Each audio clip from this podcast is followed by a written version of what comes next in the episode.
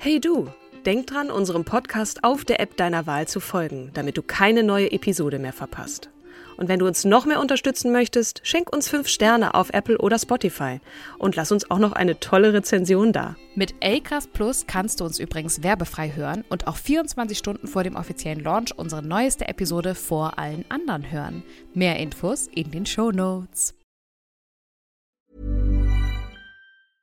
Mother's Day is around the corner. Find the perfect gift for the mom in your life with a stunning piece of jewelry from Blue Nile. From timeless pearls to dazzling gemstones, Blue Nile has something she'll adore. Need it fast? Most items can ship overnight. Plus, enjoy guaranteed free shipping and returns. Don't miss our special Mother's Day deals. Save big on the season's most beautiful trends. For a limited time, get up to 50% off by going to BlueNile.com. That's BlueNile.com.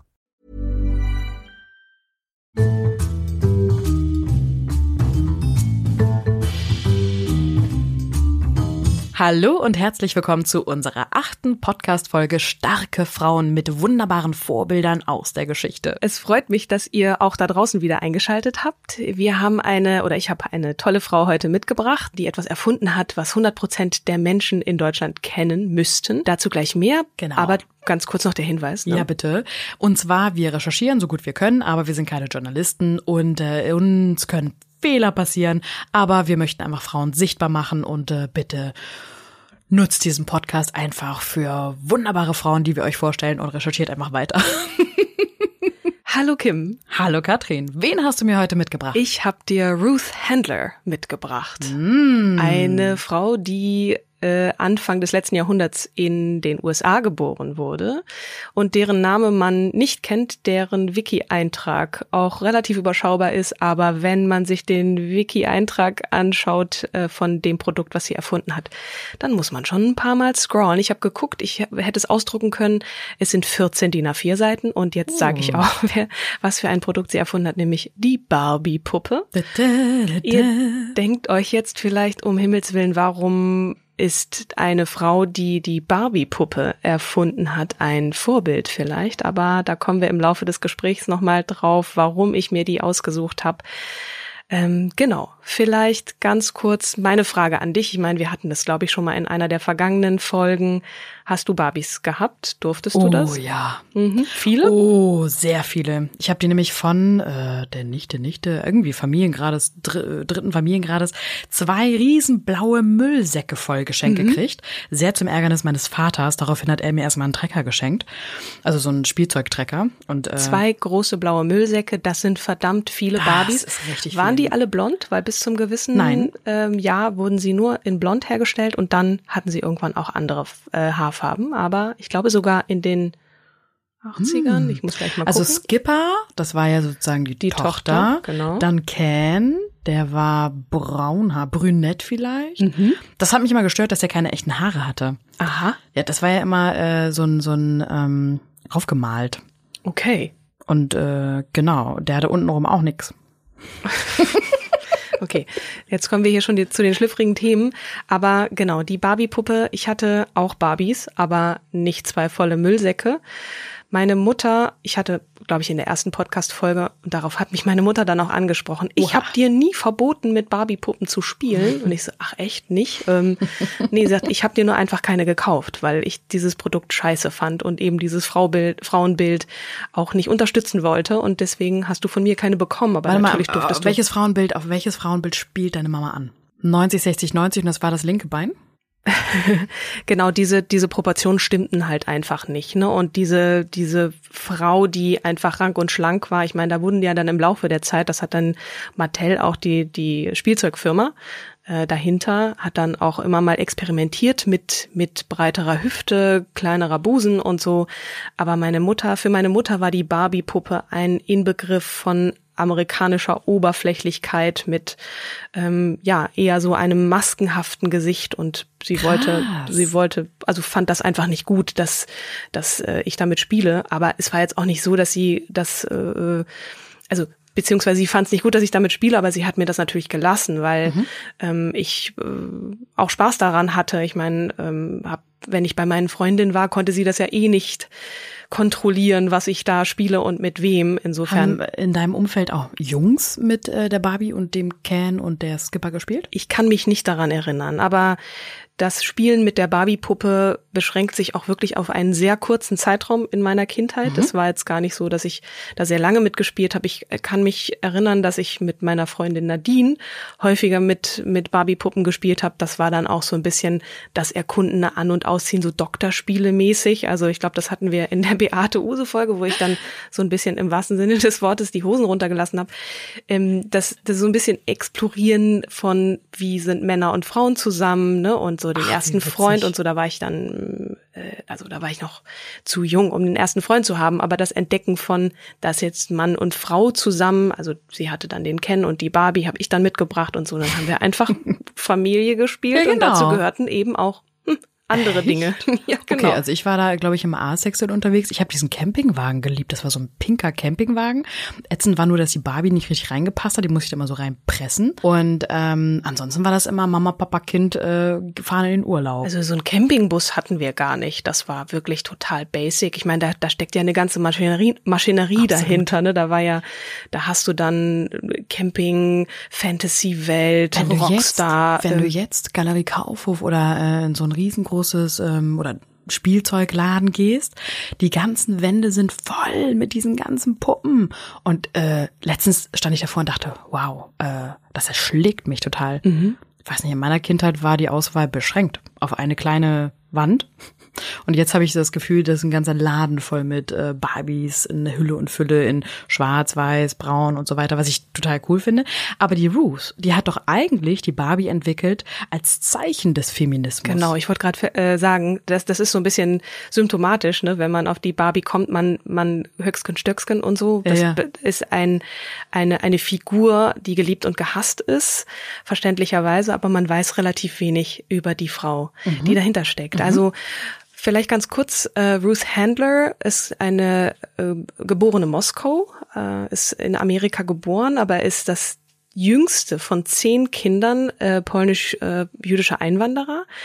Und bei so vielen Kindern äh, und äh, ne, einer riesengroßen Familie war es irgendwie auch selbstverständlich, dass jeder mit anpackt und und sie sagt auch äh, sagte dann auch im Nachhinein, also dieses Prinzip von jeder muss da irgendwie dabei sein, ist egal ob Junge oder Mädchen, jeder packt an. Also es war jetzt bei denen in der Familie zumindest nicht so, dass die Mädchen nur für die Hausarbeit zuständig waren, sondern wir sind jetzt hier, ne, Einwandererfamilie und jeder schafft mit. Und ähm, als jüngstes Kind hat sie dann auch immer von den älteren Geschwistern viel gelernt. Ihre Schwester hatte dann eine Drogerie und da hat sie dann einfach ähm, mitgemacht und wie gesagt, hat dann später erzählt, dass da ist so ein bisschen auch ihr Geschäftssinn entstanden, dass sie auch immer durfte und konnte. Ähm, und die Eltern waren auch sehr fleißig und die ganze Familie war sehr fleißig.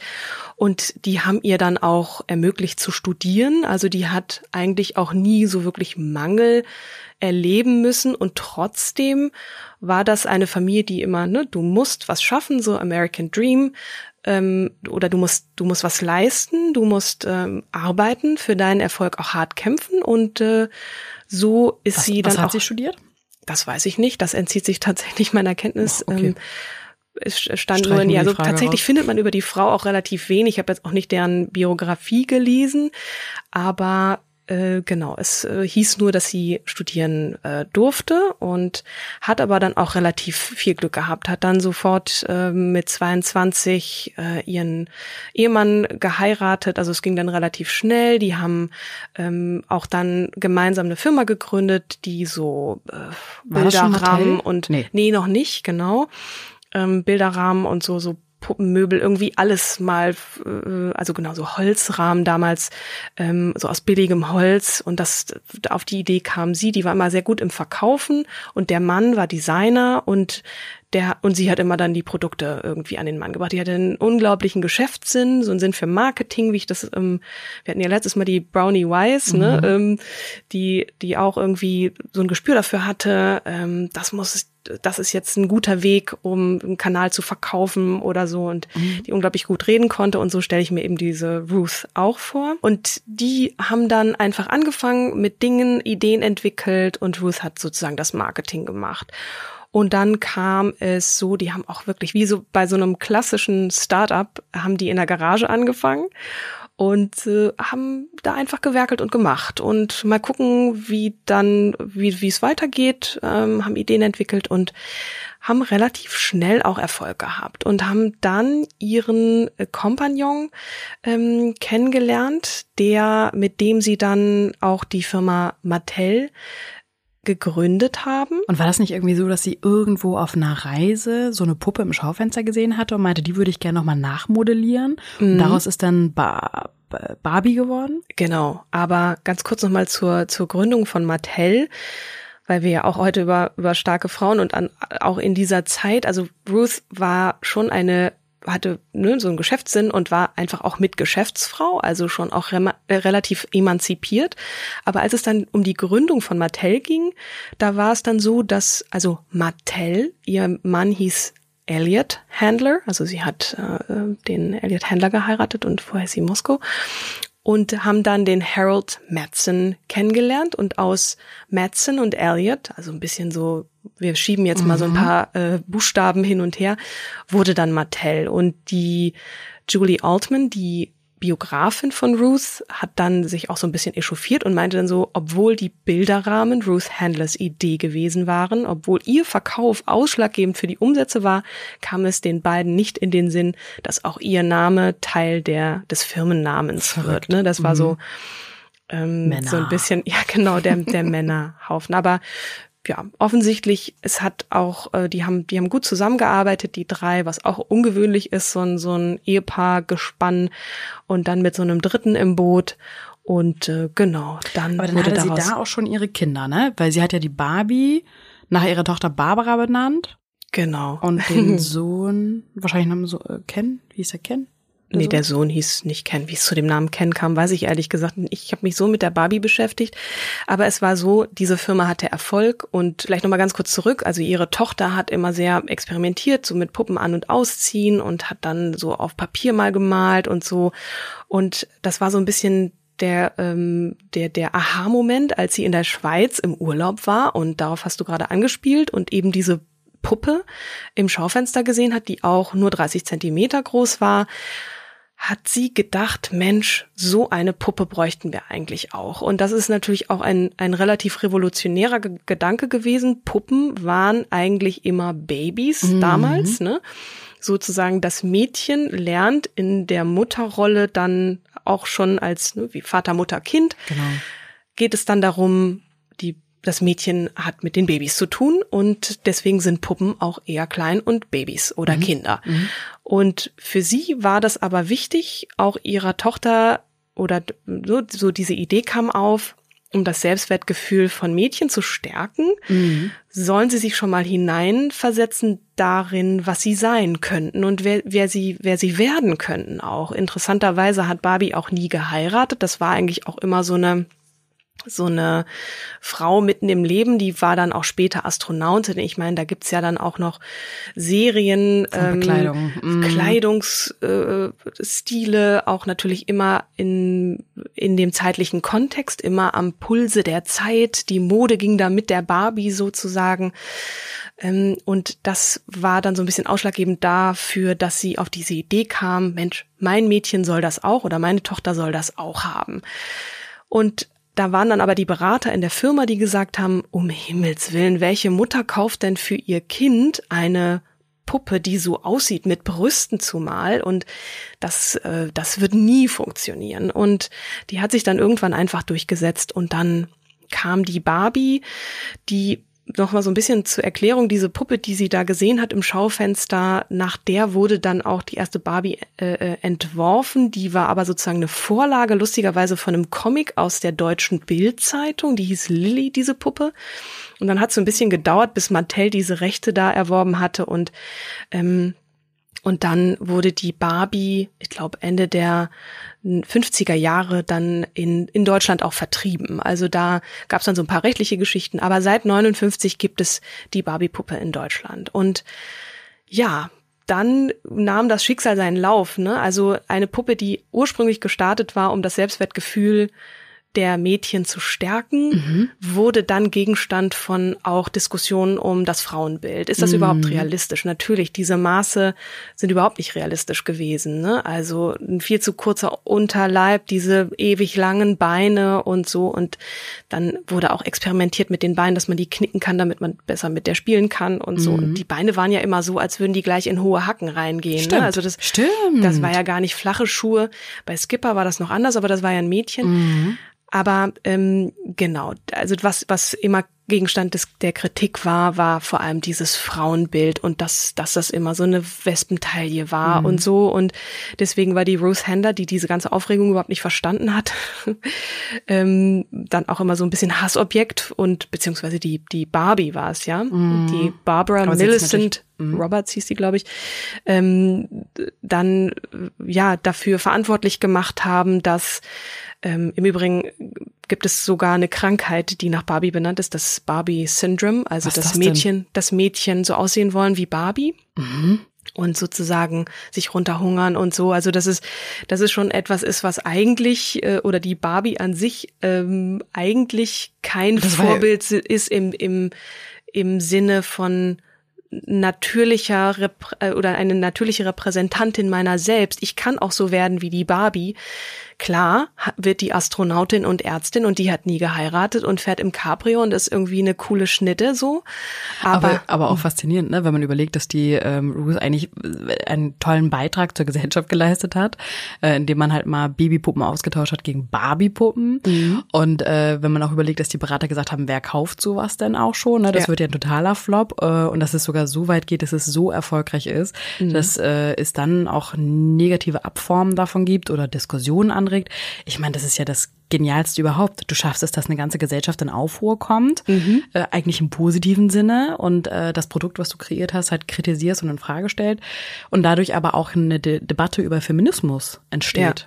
Toll. Also ja, die Barbie ähm, ist also eine Figur, also 100 Prozent Bekanntheit, da hat jeder eine Meinung zu, ne? Und mhm. ähm, äh, interessant finde ich bei ihr und das das muss man auch dem dem Ansinnen dieser Ruth dann zugute halten, ne, dass sie dass sie wirklich wollte, dass ihre Tochter sich ausprobiert, ne, auch eine Figur zu nehmen, die berufstätig ist und nicht unbedingt das Heimchen am Herd, ne. Mhm. Ähm, das das ist das ist toll und und ähm, diese Diskussion äh, darum kann ich aber auch verstehen, ne, einerseits Klar. wirklich aber auch wieder so ein Frauending. Ne? Frauen müssen gut aussehen. Äh, ist die Barbie so erfolgreich, weil sie so gut aussieht? Fragezeichen weiß man nicht. Ne? Man hat mit dieser Figur auch extrem viel experimentiert, auch in ethnischen, ähm, äh, also in, in ethnischer Hinsicht. Ne? Mhm. Dann gab's äh, schwarze Barbie-Puppen, eine Barbie-Puppe mit einem Hijab, also mit einem Kopftuch. Ähm, es gab äh, möglich, also Editionen, wo wirklich auch mit der Figur gespielt wurde um diesen, dieser und, und auch eine Barbie, die lesbisch ist und so und hat all diese Themen auch behandelt. Also das war dann weit nachdem Ruth Hander mittlerweile auch nicht mehr in der Firma gearbeitet hat, um, um dem auch gerecht zu werden. Also Wie ist eigentlich mit dem Ken? Weil ich glaube, es gibt auch viele Männer, die dann irgendwie sich den Ken als Vorbild nehmen, oder? Also da musst du die, musst du die Männer fragen. Für mich hat Ken überhaupt nie eine Rolle gespielt, außer in, eben in diesen Doktorspielsituationen. Ich fand den relativ dröge. Das war so, kannst du dich übrigens auch noch an diesen I'm a Barbie Girl, in, an, an diesen? Song erinnern von, von, von Aqua? Aqua? genau. Die sind übrigens verklagt worden von Mattel, oh. ähm, weil sie gemerkt haben, die also die, die, das ist ja so eine Persiflage, ne? Und auch eine, eine Gesellschafts- und Konsumkritik, was man der Barbie auch immer vorgeworfen hat. Mhm. Da geht's nur um Konsum und und und neue Klamotten und äh, Campingbus und so. Das nahm ja dann Ausmaße an und so. Äh, da, das haben, das hat diese Band auf die Schippe genommen mhm. und auch richtig dänische gut. Band war das, Man ne? hasst das Lied so ein bisschen, eine dänische Band, ja. genau. Und lustigerweise der, äh, also immer ein Knaller bei der Karaoke. Ja, genau. Und lustigerweise hat Mattel dann auch irgendwann verloren, dass, dass äh, diese ähm, Parodie? Das, nee, das wurde eingestellt, das Verfahren so. wurde eingestellt und äh, hat dann diese Musik tatsächlich auch in in der ein oder anderen im ein oder anderen Werbespot verwendet. Also so ein bisschen okay, wenn wir es schon nicht schaffen, Witzig. die gegen die äh, vor Gericht zu gewinnen, dann äh, nehmen wir wenigstens die Musik und machen uns dann Spaß draus. Also man hat schon gemerkt, im Nachhinein hat man auch immer ein bisschen versucht, ähm, Humor zu beweisen oder sich an die Gesellschaft anzupassen, das Frauenbild dann ein bisschen anzupassen. Und bis mhm. heute ist die Barbie ein, ein Mythos. Ich weiß nicht, was du für ein Gefühl hast zu der Barbie an sich. Ich komme gleich noch zur Ruth zurück, ja. Die wir dann ja auch noch sprechen müssen. Ich will, weil wir haben letztes Mal gesagt, wir, wir wollen unseren, äh, unsere Regie vorstellen. Ne? Das ist ja der Mann im Ohr, der uns dann immer sagt, bisschen lauter, leiser oder habt ihr eigentlich ähm, XY bedacht? Ja. Äh, das ist ja der Julian. Julian, du hörst uns. Mhm. Hast du, du, mit Ken gespielt? Hast du, mit Ken, hast du dich mit Ken identifiziert oder mit ihm gespielt? Nein. Aber ich bin auch nur mit einem großen Bruder. Ich habe zwar auch eine größere Schwester, die ist aber um einiges älter, deswegen war die auch schon ausgezogen, als ich dann jünger war. Ähm, hatte damit eigentlich nie Berührungspunkte, bis vor ein paar Jahren, als meine Nichte dann geboren ist. Und seitdem geht's richtig ab mit Ken und Barbie. Aber das war für mich nie so ein Ding. Aha, guck mal. Man möchte, Ken, Ken hatte auch so ein Sixpack und so. Das waren natürlich alles schöne, schlanke Menschen, die immer gelächelt haben. Mit dem Lächeln hat man übrigens auch experimentiert.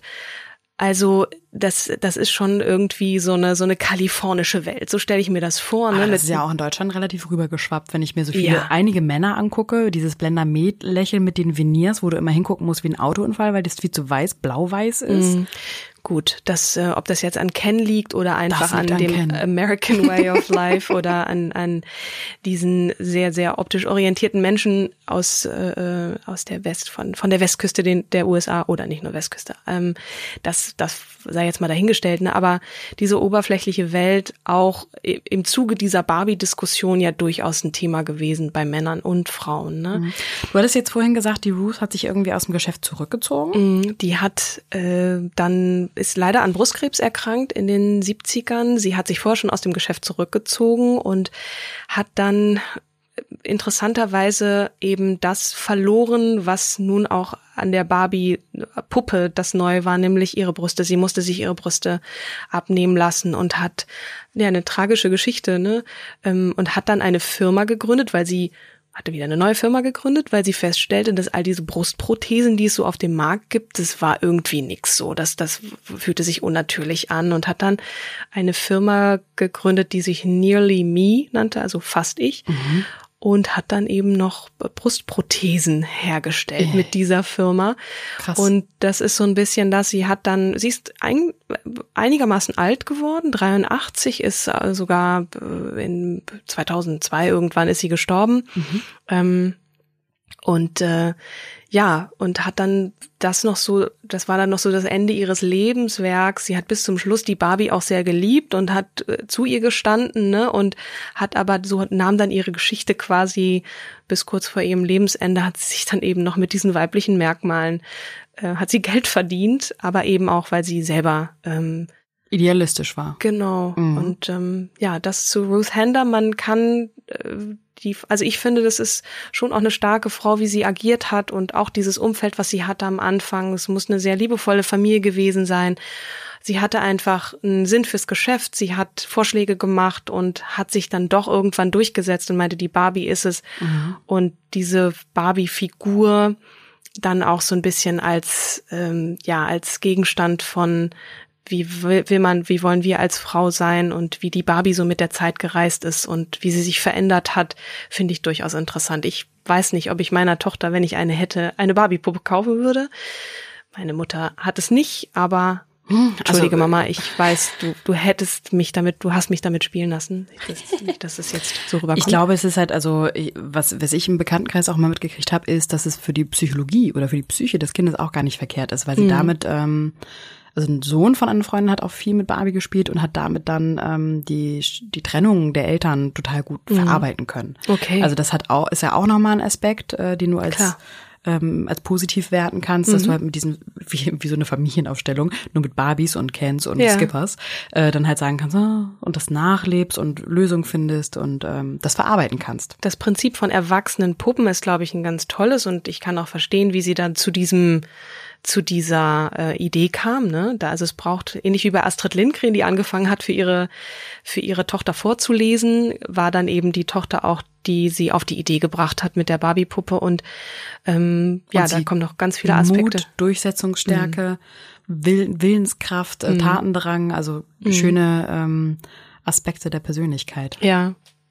Ja, das war äh, Ruth ähm, Handler, geboren in Moskau. Und äh, ja, wieder eine, ein, ein Name, den man nicht kennt, aber wenn man die Geschichte drumherum äh, kennt und versteht, dann ist äh, total interessant. Ich habe ich hab mich gern mit ihr beschäftigt, ähm, genau. Mhm. Und mit der Barbie. Mhm.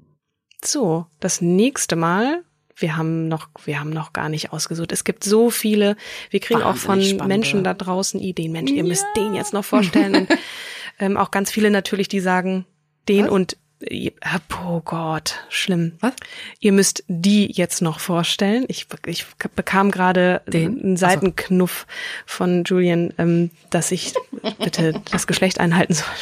Deutsch. Ja, wen wollen wir schon sagen? Hast, hast du, weißt du schon, wen du das nächste Mal vorstellen möchtest?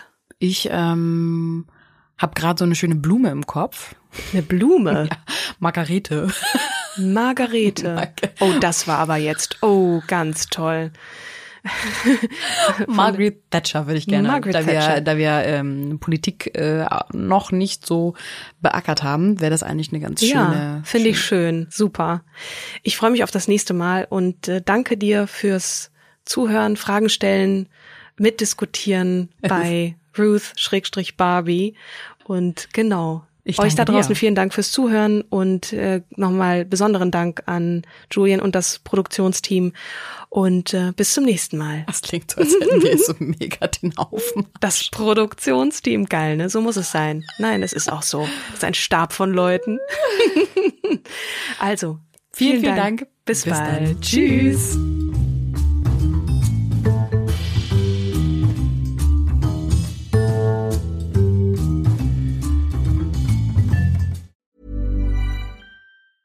Planning for your next trip?